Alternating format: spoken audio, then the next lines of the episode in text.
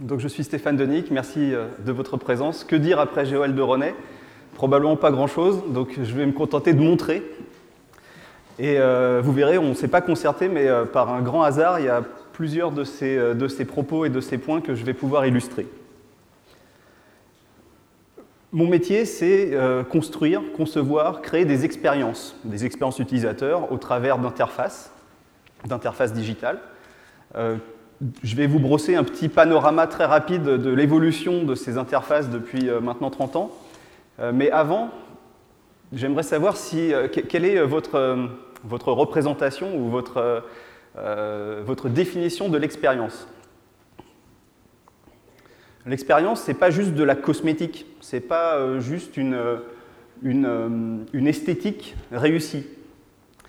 Même si ça ne gâche rien, c'est-à-dire que, bien entendu, la dimension esthétique, la dimension euh, émotionnelle d'une interface contribue significativement à l'expérience, à la première impression, à l'adhésion, mais ce n'est naturellement pas la seule valeur euh, qui définit une expérience réussie.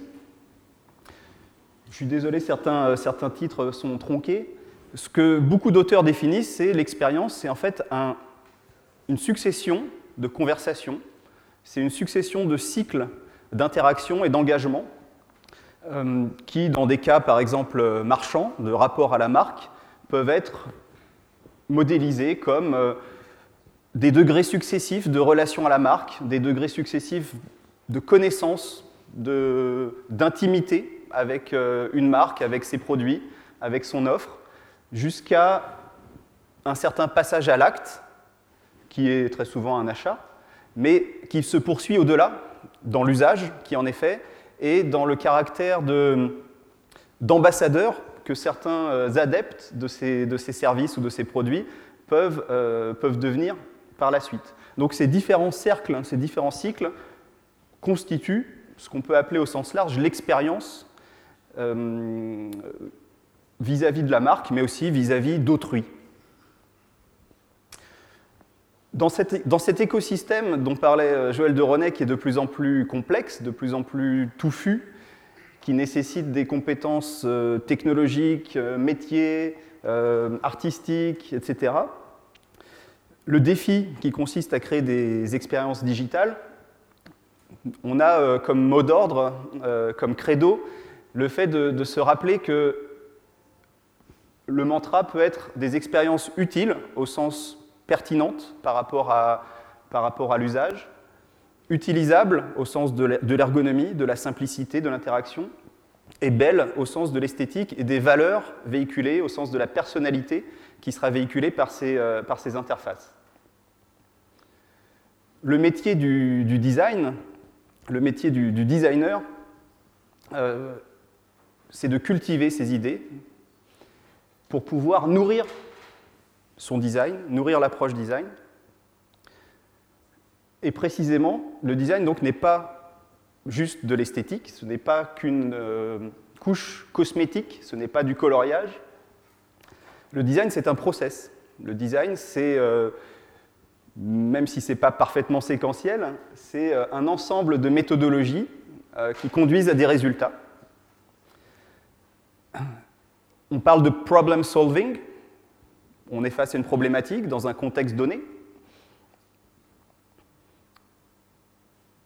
Construction d'une solution. Donc le design, c'est quelque chose qui est très concret, qui est très orienté résultat. C'est une démarche de creative thinking, ce qui est euh, de plus en plus euh, euh, intériorisé par les designers, c'est le brainstorming, c'est la, collision des idées, c'est la confrontation empirique et itérative euh, avec des, prototypes, avec des utilisateurs. Donc, tenant compte de tous ces éléments, ce que, cherchent les, designers d'expérience, c'est l'excellence dans l'utilité, à savoir concevoir des, objets, concevoir des interfaces, concevoir des expériences qui trouveront un usage, c'est l'excellence dans l'utilisabilité, le confort d'utilisation, la simplicité, le fait que ça soit naturel. Et puis l'excellence dans l'esthétique, qui est une part clairement significative dans la construction de l'expérience. C'est naturellement le soin des détails, c'est le focus sur la qualité, et c'est également la, recherche permanente de l'identité. Comment véhiculer euh, ce concept euh, fugitif qui est euh, la, personnalité, l'essence d'une organisation, d'une marque, d'un service. Alors, si je, si je schématise, notre, notre, plus haute ambition, c'est de, de réaliser avec brio de grandes idées. Donc le design, c'est cette, ambition permanente, cette recherche permanente de, de, l'excellence. Et euh, on parle souvent de l'effet waouh. Vous avez probablement entendu parler de la découverte face à un nouveau site, une nouvelle appli, un nouveau produit, que sais-je, et se dire, ça en jette, waouh. Je pense que le design vraiment réussi, c'est celui qui procure le second effet waouh, c'est-à-dire celui où on réalise à l'usage que finalement c'est très bien pensé. Finalement, ça me permet de faire des choses que j'imaginais même pas. Finalement, ça marche mieux que ce que j'espérais. Ce second effet waouh, c'est un peu le, graal des designers. Et euh, c'était, euh, je pense, le, propos que je voulais, euh, sur lequel je voulais insister dans cette première partie de mon exposé. La deuxième partie de mon exposé va rejoindre beaucoup des, points soulevés par, euh, par Joël de Ronet, et c'est l'évolution des interfaces homme-machine. Alors on est passé de ces, euh, ordinateurs qui étaient euh, extrêmement encombrants, et encore je ne vous parle pas de ceux des années, des années 60, et d'une certaine manière ils étaient inadaptés à l'humain, même si à l'époque ils, étaient considérés comme une augmentation des capacités de l'utilisateur.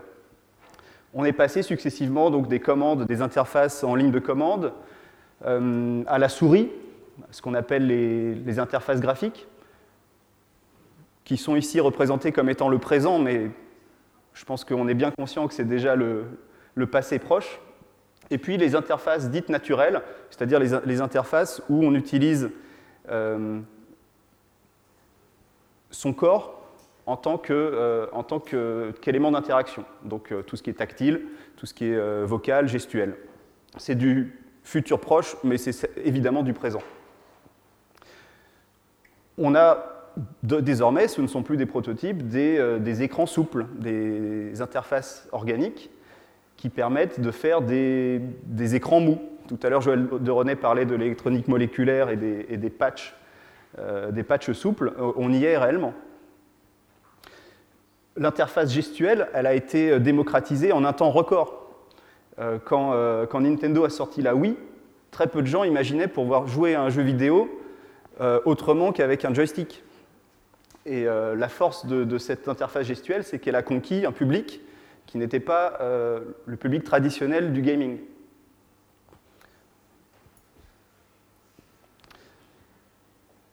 Le tap, c'est-à-dire le fait de de toucher, de, cliquer, si j'ose dire, sur un écran tactile, est devenu le nouveau clic. Il a remplacé le, paradigme du clic avec un pointeur et une souris. Et euh, tous, ces, tous, ces, terminaux, tous ces devices que l'on porte sur nous, ils sont désormais munis d'un tas de capteurs, des capteurs de pression, des capteurs de luminosité, de proximité, de mouvement d'orientation, et collecte sans cesse donc ces datas, collecte ces informations liées à l'usage. Donc très, très, probablement la souris est, est, moribonde. On est face à une explosion des interfaces digitales, les interfaces tactiles, gestuelles, sans contact, la reconnaissance d'objets, la réalité augmentée, les interfaces vocales se perfectionnent, se complètent, euh, sont de plus en plus euh, euh, naturelles. Alors il faut rester très humble quand on fait de la prédiction, quand on se demande à quoi va ressembler euh, l'environnement dans 5, 10, 50 ans. Euh, à titre d'exemple, j'ai quelques citations amusantes de, PC Week de 1984. La souris est une belle idée, mais sa pertinence en usage professionnel est contestable. On sort quand même de 25 euh, ans de souris en usage entreprise. La souris rend-elle l'ordinateur plus accessible, plus simple pour des cibles comme les cadres dirigeants? La réponse est non. 1983. Un test de Windows 95 en 93. Ouvrir des fenêtres sur un bureau n'est pas logique et a peu de chances de marcher dans le monde de l'entreprise. Donc l'art de la prédiction est difficile, et ce qui est vrai à un instant donné euh, ne l'était peut-être pas euh, quelques années plus tôt. Donc ce qu'il faut savoir, ou on va dire ce, dont on essaye de se, souvenir à chaque instant dans, nos métiers, c'est de guider notre réflexion design par le contexte, c'est viser la simplicité, ce qui est excessivement difficile, et de penser à l'expérience, de penser à l'utilisateur, de penser à l'humain, de penser à son, mode de pensée, à son comportement. En somme, rendre la technologie plus naturelle. Et cette technologie, elle est en plein boom.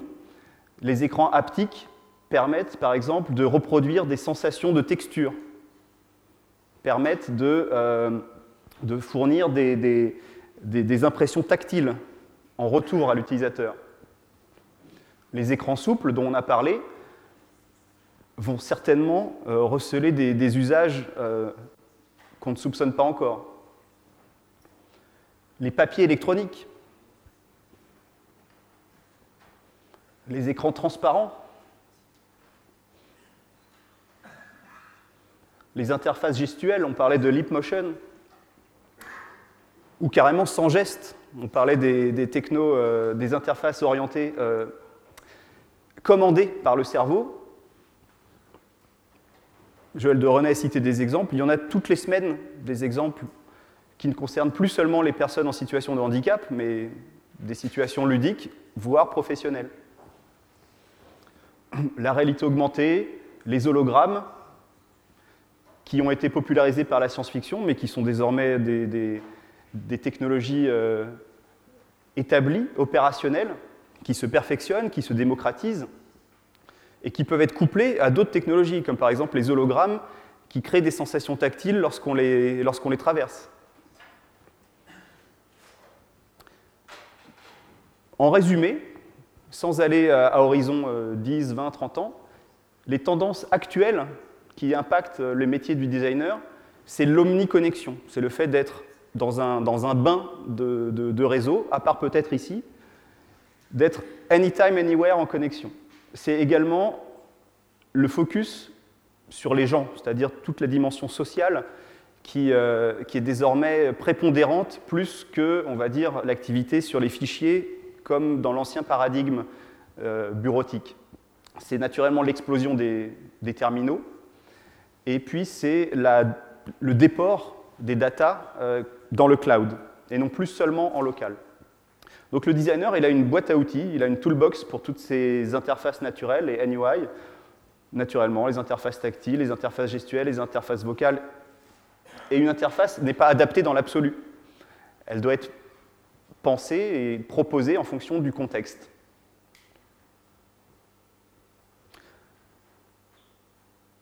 C'est énormément de métiers, énormément de compétences.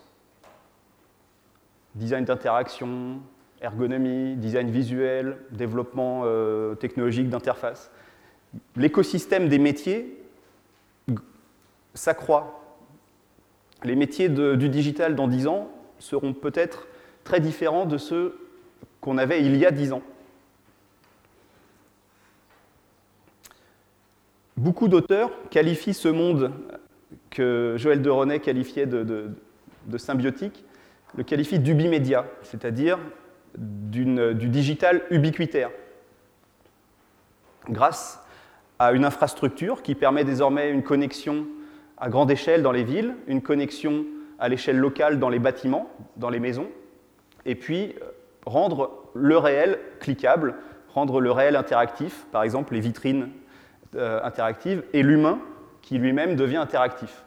Le réel, il est capté, il est mesuré, il est analysé par une myriade de senseurs par exemple, le bâtiment intelligent qui mesure tout un tas de, data, et on peut imaginer donc que le monde est truffé de capteurs. L'informatique est ubiquitaire, elle est de plus en plus invisible pour ses utilisateurs, et nécessite toujours plus de métiers pour la concevoir. Je vous remercie.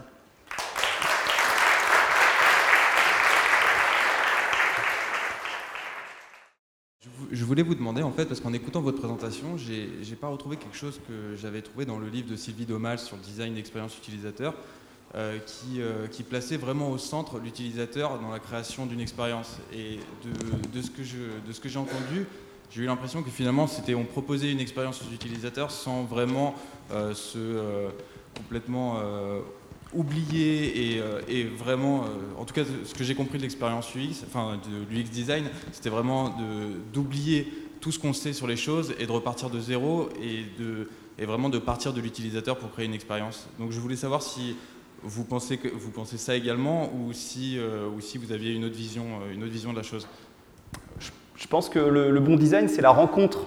C'est la rencontre entre des personnalités qui sont des designers et puis euh, les métiers qui peuvent être très très très très vastes. Hein. Par exemple, des, scénographes, des, sémiologues, des, producteurs de contenu. Donc tous les métiers de la, de la conception. Et ce que vous dites sur effectivement comment est-ce qu'on va analyser euh, l'être humain, analyser l'utilisateur, en essayant d'avoir le moins d'idées préconçues, de biais, de, de, parti pris, euh, mais sans pour autant renier des convictions. Le designer, ce n'est pas juste une éponge euh, malléable ou une girouette au gré des vents. Il, doit insuffler sa vision, mais il doit la confronter ou il doit chercher des sources d'inspiration précisément dans les, dans les études utilisateurs. Donc ce n'est pas un monde manichéen où c'est on va juste observer l'utilisateur comme un, comme un hamster en cage et euh, l'idée va venir. Je, pense que c'est vraiment la confrontation de ces, de, ces, de ces, personnalités, de ces observations. C'est quelque part un système euh, design et non pas, euh, non pas un design ponctuel. Merci. Mais en, agissant, en agissant de cette manière-là, vous ne pensez pas qu'on euh, on part malgré tout avec euh, justement avec ces, idées préconçues de par euh, le fait qu'on insuffle sa, propre vision sur les choses, l'interprétation par exemple des tests, des tests utilisateurs, elle, peut, elle peut mener à quelque chose qui pourrait être vraiment différent des attentes des utilisateurs de par notre propre vision qui... C'est parfaitement vrai. Il y, a, une étude qui a montré par exemple pour, même, euh, un même site web qui avait été testé par des équipes différentes, que les résultats de tests utilisateurs par ces différentes équipes indépendantes euh, ne remontaient pas du tout les mêmes observations et les mêmes conclusions. Donc effectivement, on est dans un métier qui, qui relève de, non pas de la science exacte, mais euh, d'une science humaine.